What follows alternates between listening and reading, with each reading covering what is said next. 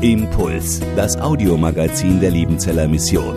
Predigten, Veranstaltungen und Specials weltweit am Leben dran. Impuls zum Nach- und Weiterdenken.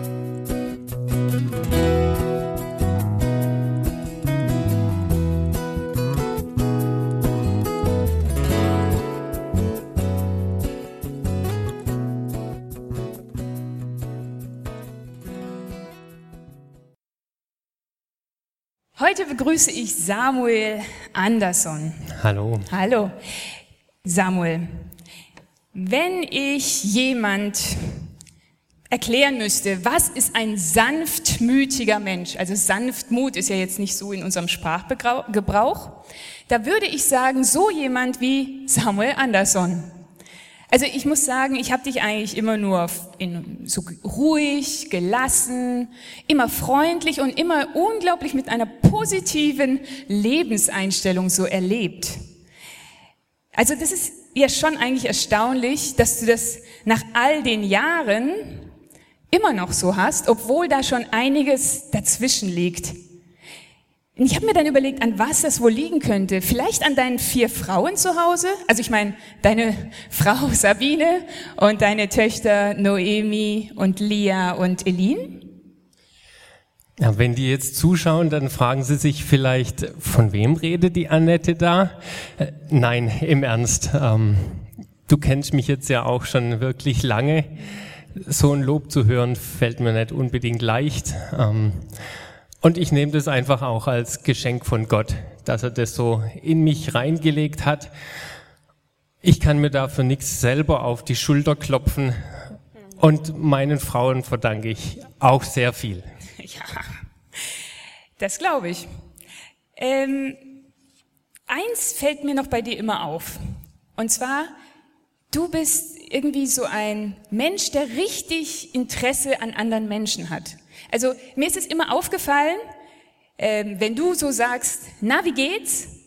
Dann komme ich meistens nicht mit einer oberflächlichen, ja, schon gut, Antwort äh, weg, sondern irgendwie fängt man dann an, so sich richtig zu öffnen und auszupacken. Also diese seelsorgerliche Art, hast du die irgendwie so in die Wiege gelegt bekommen? Vielleicht auch einen ganz großen Teil davon. Ähm, Ganz bestimmt waren auch meine Eltern da sehr prägend in der Richtung. Für die war das immer schon ein Herzschlag, Menschen seelsorgerlich zu begleiten. Aufgewachsen bin ich im Mohnbachtal, da waren meine Eltern die Hauseltern, so hat man es damals noch genannt. Mit 14 sind wir nach Meisenbach umgezogen und dort hat mein Vater die Seelsorge- und Beratungsstelle für die Liebenzeller Mission aufgebaut. Und da habe ich schon auch mitbekommen, was es für ein Segen ist, anderen Menschen zu helfen und auch auf dem Weg mit Jesus zu begleiten.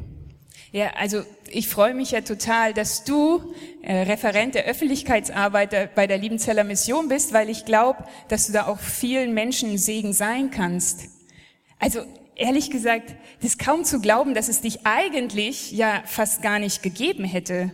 Ähm, bevor deine Mutter mit dir schwanger war, hatte sie fünf Fehlgeburten und auch als du in ihrem Bauch warst. Es war eine Hochrisikoschwangerschaft. Sie musste drei Monate im Krankenhaus liegen und dann bist du als Frühchen auf die Welt gekommen und die Ärzte haben gesagt, zwei Wochen früher und du hättest nicht überlebt.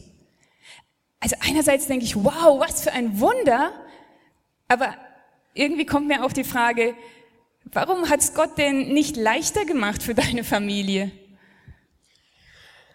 Das war schon enorm, was meine Eltern damals auch durchgemacht haben. Mein Bruder, der schon dabei war. Und ich bin absolut überzeugt, Gott hätte es auch anders machen können.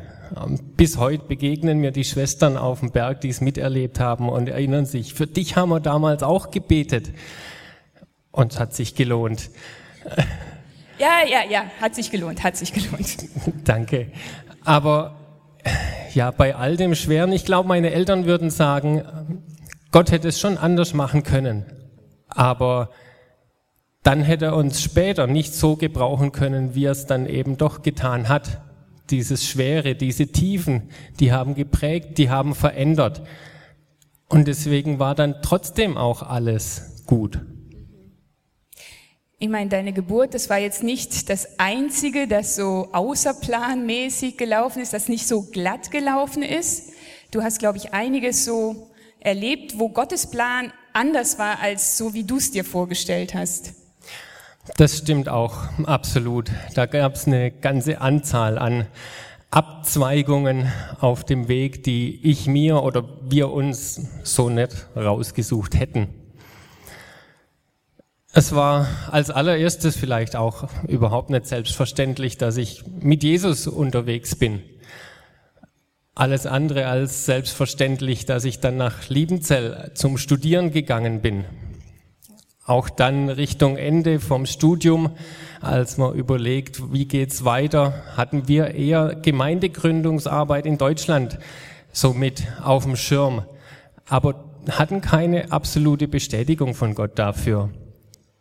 Im entscheidenden Gespräch mit der Missionsleitung kam dann die Frage, könntet ihr euch auch einen Einsatz im Ausland vorstellen? Ja, konnten wir, eben auch. Und so ging es dann Richtung äußere Mission. Beim Nachdenken über ein mögliches Einsatzland stand schnell Burundi mit dabei. Und wir wussten, Burundi war damals noch unruhig, der Friede nicht wiederhergestellt, Konflikte schwelten, die Missionare haben auch von Schießereien und Unruhen berichtet. Wir haben gebetet, überlegt, um Rat gefragt und wir haben festgestellt, dass wir einen ganz tiefen inneren Frieden über dieser Frage hatten. An sich ja schon paradox genug und so haben wir Ja gesagt. Ihr wart ja tatsächlich, so wie ich es erlebt habe, von ganzem Herzen äh, gern dort Missionare in Burundi. Du hast schon selber gerade gesagt, ein Land, das viel Bürgerkrieg und Unruhen ähm, hat. Ihr selber habt auch, glaube ich, eine dreimonatige Zeit, wo es richtig heftig zur Sache ging, miterlebt. Wenn man da so als Missionar kommt und sagt, ja, Gott hat einen Plan des Friedens, ja, was sagt man denn da den Leuten, die so in Unfrieden leben. Ja, Burundi wurde absolut zu unserer zweiten Heimat und für die Jahre dort vielleicht sogar zu unserer ersten. Wir lieben das Land, wir lieben die Leute, die Kollegen, die, die wundervoll, das Team, die wir hatten. Ein Riesengeschenk. Aber es gab und auch andere heftige Situationen. Wir haben schwere Autounfälle erlebt. Einmal flog eine Kugel durch unser Dach, nicht weit von Sabine mit einer unserer Mädels. Ähm, einfach ein Querschläger, eine Kugel in die Luft geschossen.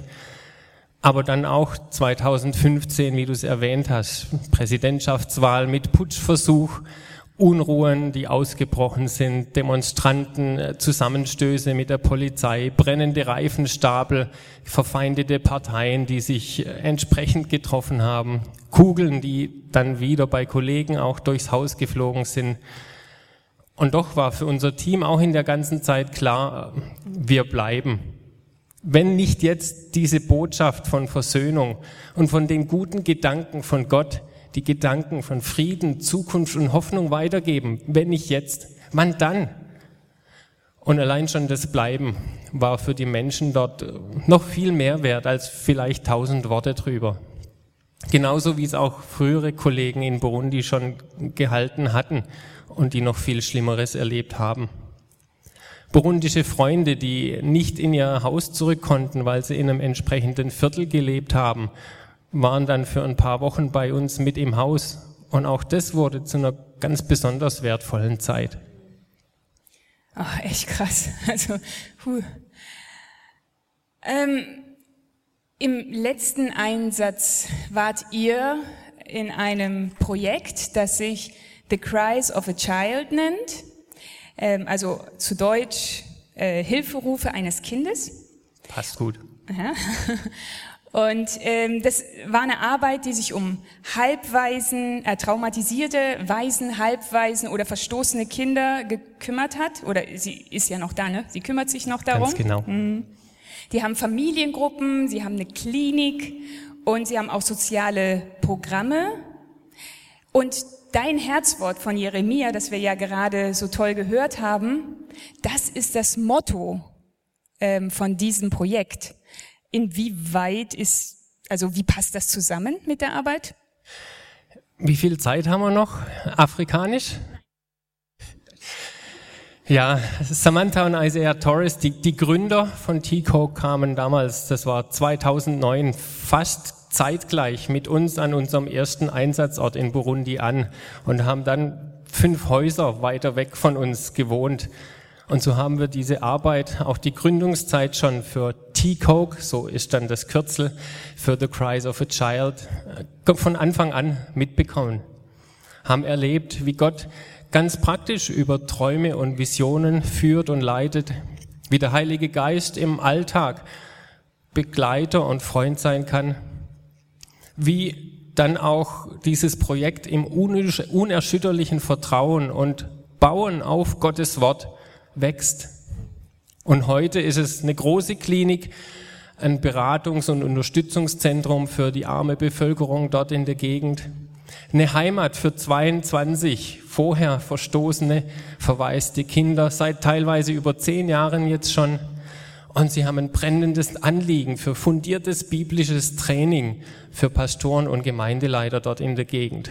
Alles ausgerichtet auf das, dass Gottes Liebe Menschen begegnen kann und erreichen kann und sie mit seinem Wort zu prägen. Also echt, echt stark. Ihr wart da, das hat man auch an den Bildern gesehen, richtig zu Hause. Und äh, 2018 im Sommer, im Juli, da seid ihr dann nach Deutschland gekommen, um den Sommerurlaub hier zu verbringen, also eigentlich nur für kurze Zeit. Und dann ist alles ganz anders gekommen, äh, wie es eigentlich geplant war. Bei eurer Tochter, der Lia, wurde ein Medulloblastom, also ein bösartiger Tumor im Kleinhirn äh, diagnostiziert und ab da ging, glaube ich, alles Schlag auf Schlag. Ne? Also da war ziemlich schnell die OP, dann gab es Komplikationen, Chemotherapie, Reha und so weiter und so fort. Also ich glaube, es ist einfach eine sehr, sehr, sehr schwere Zeit, als Familie da durchzugehen und wir als Beter, wir standen ja hinter euch, wie oft ich gedacht habe, ach Herr, mach doch die Lia einfach wieder gesund und ach, ja, das war schon schwer. In dieser Zeit frage ich dich jetzt einfach mal ein bisschen provokativ, wo war denn da der Plan des Friedens von Gott und der Zukunft und der Hoffnung? Habt ihr das irgendwie spüren können? Ja, die, die Diagnose und, und was damit alles dann hinterher kam, hat wirklich alles und mehr, wenn es das gibt, auf den Kopf gestellt und unser Leben durcheinander geschüttelt. Die Handvoll Ärzte, die da ins Zimmer kommen, die Diagnose mitteilen, unter Tränen und um Worte ringend unsere Familien und Freunde informieren, ähm, die OP, Komplikationen, weitere OPs, dann für ein paar Tage auch nicht zu wissen, wird die Lia überhaupt wieder einen Finger bewegen oder jemals ein Wort sprechen können. Es war eine Zeit auch ja des Betens, Hoffens, Glaubens, aber auch traurig und enttäuscht sein und dann wieder zu erfahren, ermutigt und getröstet werden.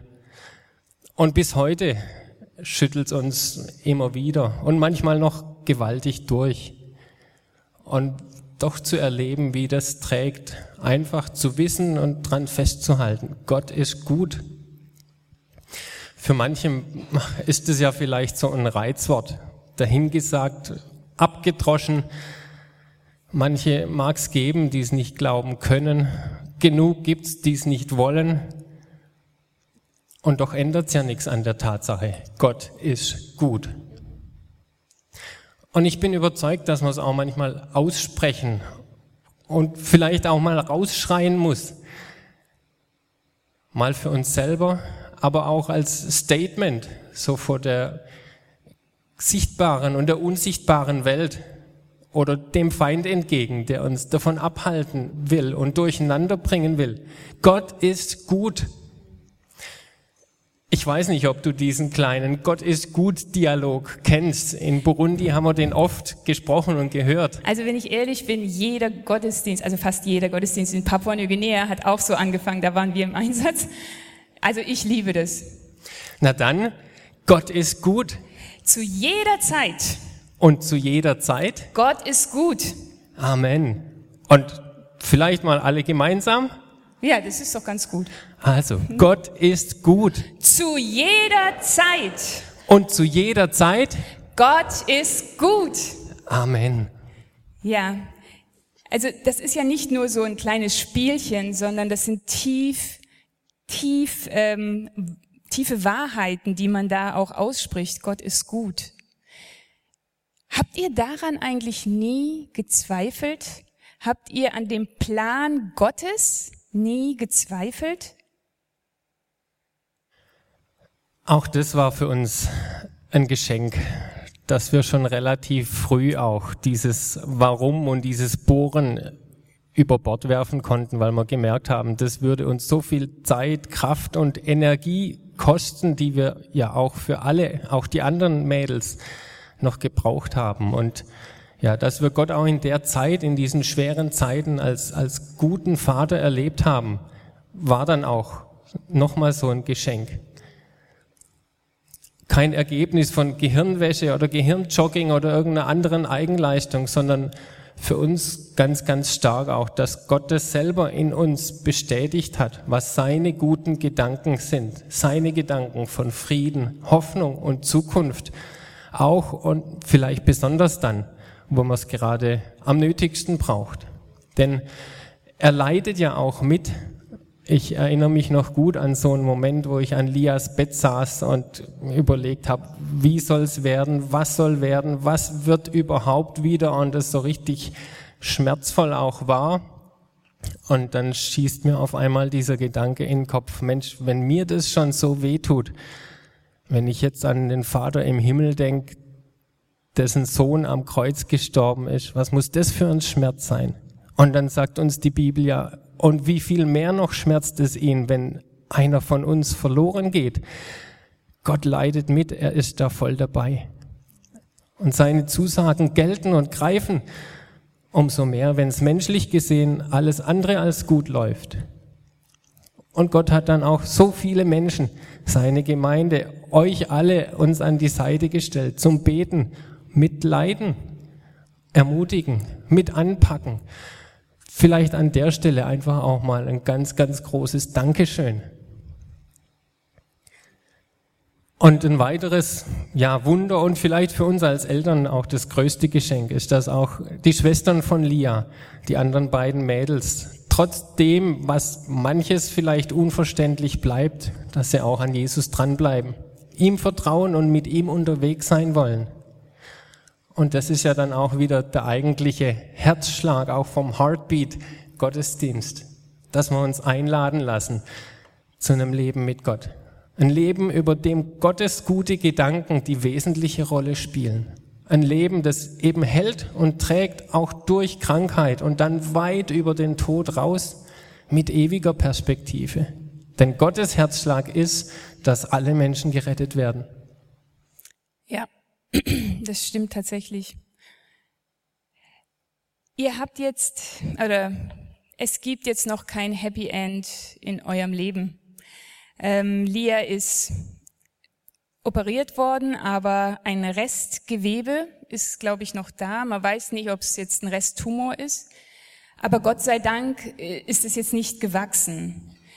Aber damit zusammenhängend habt ihr auch ihr als Familie den ähm, Dienst in Burundi, den Missionsdienst, abrupt beenden müssen. Also ich glaube, es ist, kann ich mir sehr, sehr schwer vorstellen, was, wie furchtbar das auch ist, nicht mehr richtig Tschüss sagen zu können und sich verabschieden zu können. Ähm, was mich trotzdem beeindruckt ist, wenn man euren letzten Rundbrief, wo ihr quasi euch verabschiedet von den äh, Missionsfreunden oder so, ähm, also den letzten Rundbrief als Missionar, wenn man den liest, dann fällt ein Wort immer und immer und immer wieder auf und das hat mich richtig beeindruckt und das ist das Wort Danke. Ihr habt noch so viel zu danken. Warum könnt ihr in so einer Situation noch dankbar sein?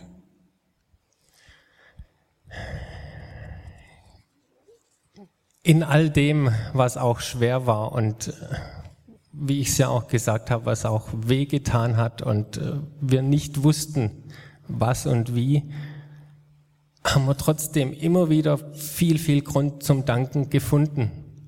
Auch bewusst uns das immer wieder Zeit genommen, um zu überlegen, Mensch, was haben wir denn trotzdem?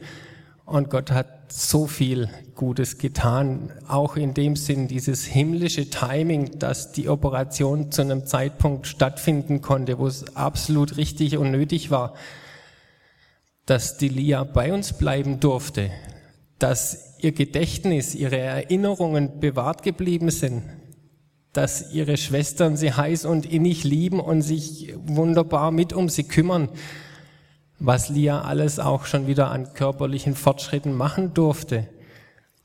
Dann so viele auch menschliche Engel, die Lia und uns helfen und begleiten, ob das medizinisch ist oder praktisch im Alltag, dann in der Schule. Wenn wir da anfangen, drüber nachzudenken, landen wir immer wieder beim Schwäbischen. Wir können nicht bruddeln. Nein, es ist so viel mehr. Der Frust im Alltag, der ist da und nimmt manchmal überhand. Die Kraft will nicht reichen. Da gibt's Streit und Zank und da sind wir genervt. Aber dann stimmt's eben trotzdem immer noch dass Gott gut ist und bleibt und dass es gut meint und dass es gut macht und dass er Pläne des Friedens und der Zukunft hat und Hoffnung schenken will. Und daran wollen wir uns halten und das hält uns, glaube ich, auch ganz stark. Das Herzwort hat Gott ja vor über 2005 Jahr, 2500 Jahren dem Volk Israel zugesprochen, in eine Zeit, die alles andere als friedlich war. Die Israeliten waren verschleppt in Babylon, haben Sklaverei, Not, Unterdrückung, Tod tagtäglich miterlebt. Das waren die Umstände. Aber Gott sieht eben weiter. Seine Geschichte hört nicht dort auf. Er bietet Perspektive mit Blick und Vertrauen auf ihn. Er erinnert an den Wert von Treue und Gehorsam ihm gegenüber. Er ermutigt, auf sein Eingreifen zu warten. Und er versichert ihnen eben, dass er nahe ist, dass er mittendrin dabei ist und dass er fähig ist, sie wiederherzustellen. Und wie gut ist es, dass wir diesen Zuspruch von Gott auch in unser Leben reinnehmen dürfen. Es gilt dir und mir ganz persönlich, egal in welcher Situation wir stecken, wie auswegslos äußere oder innere Umstände auch sind. Gott hat keinen Plan des Unheils, sondern des Friedens. Er ist der Einzige, der wirkliche, ewige Zukunft und Hoffnung über dieses Leben raus schenken kann und will. Da kann ich gar nicht mehr sagen als Amen. Amen. Vielen Dank, liebe Band, dass ihr uns jetzt in den Lobpreis mit reinnehmt, wo wir Gott dafür loben können, dass er eben größer ist und höher ist als das, was wir planen und was wir denken. Vielen Dank, absolut.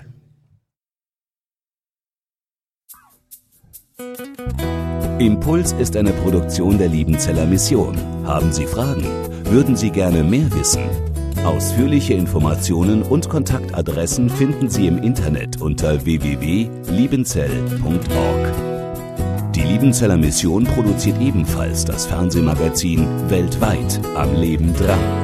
Informationen zur Sendung und zum Empfang gibt es unter www.weltweit-magazin.de.